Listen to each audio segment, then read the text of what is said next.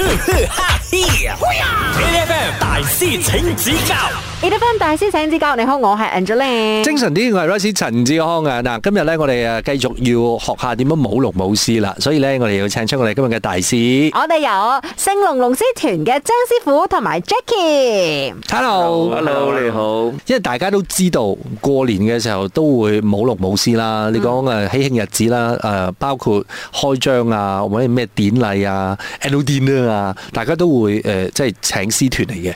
我想知道大概個行家係幾多錢？呢個有啲敏感喎。冇敏感嘅，你講咗出嚟，然之後 Royce 會請你噶啦 唔嘛。係即係即係其實誒你講嗰個 range 啦，大家有得 reference 下啊嘛。首先要睇你嚟嘅就係、嗯呃需要啲咩配套啦，嗯比如講係普通嘅傳統嘅舞獅啊、嗯舞龍啊，定係跳裝啦。嗯 OK，呢個第一咯，嗯第二就睇日子咯。睇日子，哦日子啲旺日季嗯子啊，嗰啲日子比較僻市身啊，旺季嗰啲咧就價錢有啲唔同噶。 ，of course of course，啊，就比如講初八，初係，八哦每個福建人都拜天公咁。係所以夜晚黑我哋全部都都係十二點啊、半夜啊，嗯咁啊價錢梗係唔同咯，因為大約啦。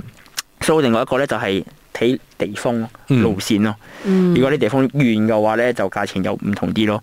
嗯但如果你講喺誒普通上嘅啦，嗯價錢嘅話，普通傳統舞獅嘅話啦，嗯，都係誒唔到一千蚊嘅，幾百蚊嘅啫。哦嗯，OK，嗯，因為點解咧？誒有啲客仔有可能講會平，嗯事關就係誒，因為我哋過年啊嘛。嗯，由早上冇到夜晚，咁嗯我哋嗰啲費用啊、係人工費啊、一定要攞啦啲費用啊，所以已經係俾咗噶嘛，嗯，嗯所以呢個價錢咧就會比較平啲。但係如果你講誒、呃平時過晒年後，嗯好似平時日子咁樣樣，單單出一場 show 嘅話咧，就嗯一定冇幾百蚊嘅啦。哦因為一個日子嗰啲誒開工日啦，嗯係好靚嘅時間嘅。嗯咁誒、呃、師團咧就喺馬來西亞都有好多師團啦。嗯咁樣樣嘅話，價錢嗰方面嘅話，都有一個控制嘅。嗯，啊咁冇用嘅嘢咯。哦即，OK，係講我哋都唔想去價錢，如果平太過平，嗯劈俾爛其他價嘅啊劈爛價，嗯俾其他嘅行家係就唔好意思咯。係啊，真㗎呢啊樣所嘢以。因為大家都係出嚟揾下食咁樣樣咯。即係呢嗯呢呢個亦都係一個，我覺得誒、呃大家做同行誒、呃亦都要互相照顧嘅一件事。嗯因為如果有其中一個劈爛價嘅話，其他嘅都揾唔到食㗎，嗯係咪先？影響甚大啊！呢樣嘢。咁有冇講話請即係舞獅貴啲啦，定係舞龍貴啲㗎？嗯，基本上其實係冇龍貴啲，哦，因為需要嘅人手多啲，人手多啲，嗯係咪咁㗎啱啦。 OK O K。嗯，哇！所以原來可以睇到舞龍表演係咁難得嘅一件事情啊！好呢個時候咧，我哋就即刻請咗我哋嘅大師嚟考下我哋。以下邊個項目係錯誤㗎嗯， ？A 舞龍者呢，一定要雙數。B 龍嘅形態呢，係用拜神嘅香去製造。D 嗯呢，福州龍係屬於嘅頭四嘅。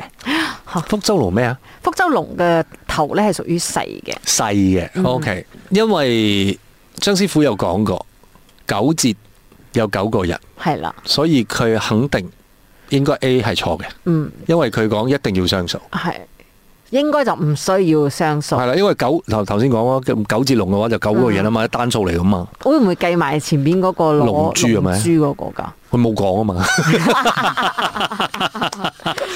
哇 我猜我猜 A 啦， O K，我哋一陣咧，哦我都有做功課㗎。 我都猜 A 啦，咁我哋一陣翻嚟睇下正確嘅答案係乜嘢，繼續守住 A F M。哈嘿！A.F.M. 大師請指教頭先咧就問咗我哋一啲關於舞龍嘅知識，睇下以下邊一個選項係錯嘅。A 舞龍嘅人數一定要係雙數。B 龍嘅形態咧係用拜神嘅香去製造嘅。C 福州龍嘅頭咧係屬於大嘅。咁、我同阿哥咧就因為之前有聽課啦， 就知道講話咧，其實如果係九節龍嘅話咧，九個人冇都得嘅，咁就唔一定係雙數咯，所以我哋就揀 A。而家就睇下正確嘅答案係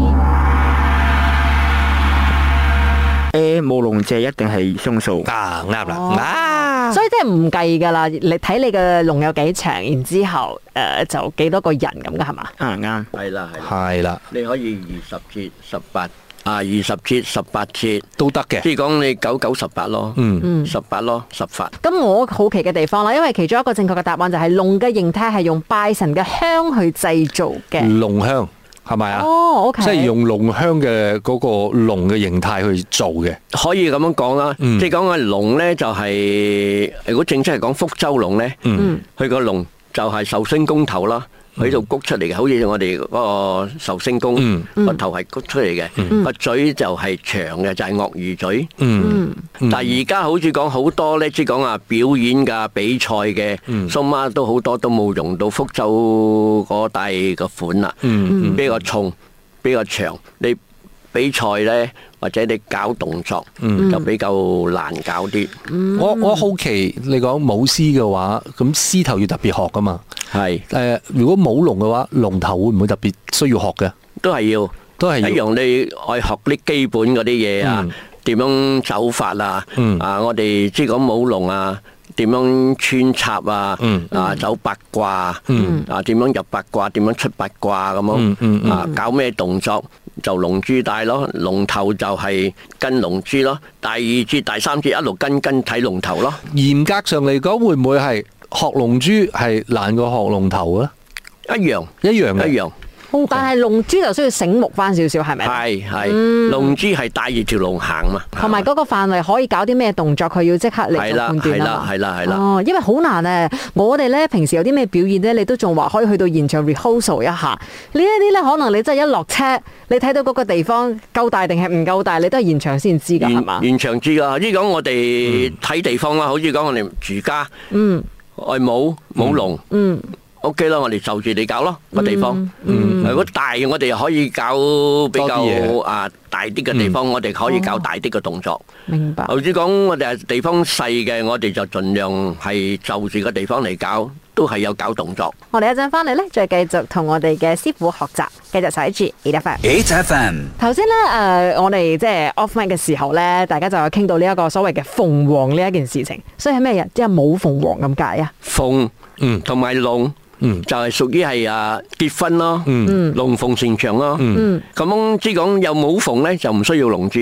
哦，就唔需要龍珠，哦，OK 嗰個鳳就帶住條龍行啦，係咁樣安排㗎，原來係哇係係好得意喎！ 我完全未睇過呢、個，所以佢嘅形狀係好似舞龍咁樣嘅，即係。係即是講我哋冇到佢係我哋跟住個鳳咁樣飛，咁我哋講點擺個中作啊？點樣係嗰條龍就跟住個鳳咁樣追追追住個鳳所以去啦嗰個鳳係一個啊好似龍珠咁樣，佢都係 hold 住。係係一個裝嘅啫啊，有鳳就唔需要龍珠咯，哦，哦，OK，就係如果冇鳳咧，就一定要龍珠帶咯。嗯嗯哦，所以其實咧呢、個就只不過係誒、呃即係可能結婚嘅喜宴上面會睇到嘅啫。係，同埋神廟遊神，我哋都可以嗯，都可以搞，所以嚴格上嚟講，條龍一定要有嘢帶。係啦。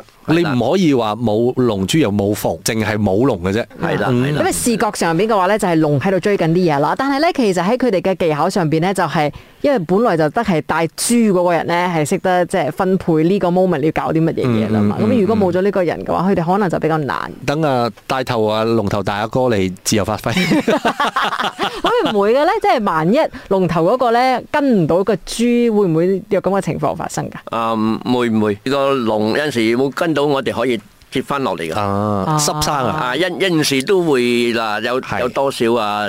但係呢啲唔係叫錯誤啦，即是係嗰個配合啦。我都覺得係成團人嘅表演裏邊，大家要誒、呃互相配合同埋互相呃誒執、生嘅一樣嘢咯。係啦係啦係咪先？係出啦現問題即係講係我哋好難避免啊，嘅。舞獅舞龍咩都係，嗯即係講現場嘅執生咯。嗯，明白啊，所以大家咁樣嘅啊默契都非常係啦之重默契要啦。好，咁樣呢個時候呢，我哋就一齊嚟考下同舞龍有關嘅問題。誒，以下邊條龍嘅顏色我會視為不吉利嘅呢 a 青龍，B 金龍，C 銀龍，D 藍龍。藍色啩，藍色哦，好似真係冇乜見過。金同埋銀一定有噶啦，係啊，係嘛？青龍我都見過喎。我覺得藍咯。好啦，咁我哋就揀藍啦，嗯，妖氣翻少少。啊唔係係咪啊唔係妖嘅，我覺得個顏色比較比較沉重啲。哦，OK， 我唔覺得喜慶啊嗰種。我都唔係喜慶嘅顏色啊。好，所以我哋就揀啲藍色嘅龍咧，係唔吉利嘅。一陣翻嚟睇正確嘅答案係乜嘢，守住 A F M。 ，HFM 大師請指教誒頭先咧，我哋聖龍龍獅團嘅張師傅同埋 Jackie 咧就問我哋啦，究竟邊一條龍嘅顏色咧係唔吉利嘅？A 青龍 B 金龍、C 銀龍定係 D 藍龍？而我同阿哥嘅答案呢，就係藍色嘅龍應該係五吉利，睇下正確嘅答案係乜嘢？答案係 D 藍龍。哦啊係咪有 OK 特別嘅 occasion 先會冇藍色嘅？誒藍龍咧，佢冇講完全係講誒唔吉利嘅，但係有一個意義啦。有意義有一個意義喺嗰度嗯嘅，OK，睇下啲人誒就唔就忌呢樣嘢啦嗯。如果唔就忌嘅啦，啊就百無禁忌咯。係 OK OK，所以點解叫藍龍咧係誒會被視為不吉利咧？就係好似比如講有啲人誒喪事啊，喪事咁前面一定會掛兩個嘅藍燈籠係啦，啊，哦就咁樣嘅意思。我個字眼啦。啊，係字眼就係藍燈籠咁嘅意思咯。嗯嗯嗯，即係講你哋去助興啊，定係咩嘢啊？攞個藍龍，有啲人覺得就係比較就忌嘅。佢講：誒，做乜攞個藍色龍嚟，就好似藍燈籠咁樣樣嘅嘢？嗯，不過事實上或者傳統上其實冇嘅，嗯條條龍嘅顏色都係一樣嗯嘅，。但即係呢係個係 ờ, 人嘅誒，佢、聯想到嘅問題嚟嘅啫。係啦係啦，Ừ. 嗯，即係佢本身有冇話佢真係唔吉利，不不過係人哋覺得藍色出出問題出喺藍色嗰度，我覺得係啦係啦係啦。咁我好奇有冇講話咧？我要請金龍，可能就會比較貴翻少少咁之類嘅咧。哦，咁冇嘅，係 E LED 咯，LED 有 幾啲要用電啦，係嘛？E 啊，LED 不過係咪即係每誒，好似例如話你哋嘅龍獅團係咪都有好多唔同顏色嘅龍係要 stand by 住？誒都有㗎。都有都有。即係係講誒，我哋有金啊、青啊嗯、粉紅啊、紅啊、橙啊。哦即係俾大家揀啦。誒，你人民今俾大家揀啦，嗯睇如果客仔冇冇要求嘅，嗯咁就睇當日嘅啊情況點樣樣出面咯。因為點解咧？一其實龍都係有分嘅， 嗯就比如講誒、呃青色啦，嗯青色咧我哋師團啦，誒、嗯本身我哋嘅師團啦，OK 就比較會少出青色嘅，哦，因為一出親咧。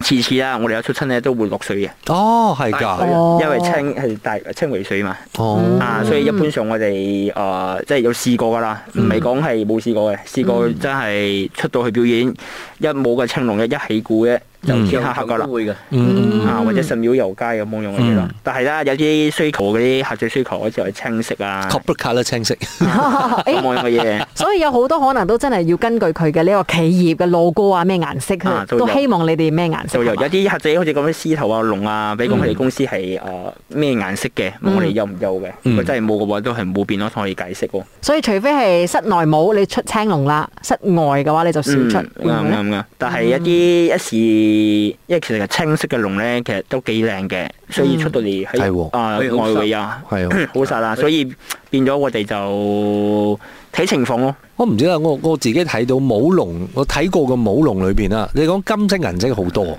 但係你講青色，我覺得真係好少睇得到，但係睇過，係都睇過嘅，嗯，但係係如果冇夜光係好靚。夜光啊啦，哦梗好係，濕嘅，嗯，佢好濕，佢成條龍啊，係，嗰啲青啊飄晒出嚟啊，嗯真係好靚，好似一個鋼管咁樣走啊，真係好嗯靚，嗯嗯清晰。即係舞龍舞獅係真係有好多學問，真係要學嘅。所以如果你講喺慶典上邊，或者你講過年過節，你真係睇到舞龍舞獅嘅誒啲師團們啊，尤其是啲師兄們啊嚇、嗯 師傅們，大家出親嚟嘅話，真係嘅，大家啲真係嘥咗幾多，應該講係用咗幾多心機，係係培養出嚟嘅。嗯，所以掌聲都要俾大啲嘅。好啦，我哋呢個時候咧都係要時候放佢哋走，因為佢哋咧過年啊，好多都要接啊，真係好多謝你哋都願意花時間上嚟我哋 A F M 日日好精神。係至少真係學到啲嘢啊！多謝晒師傅們多謝你哋多謝多謝多謝，thank you，thank you，多謝晒。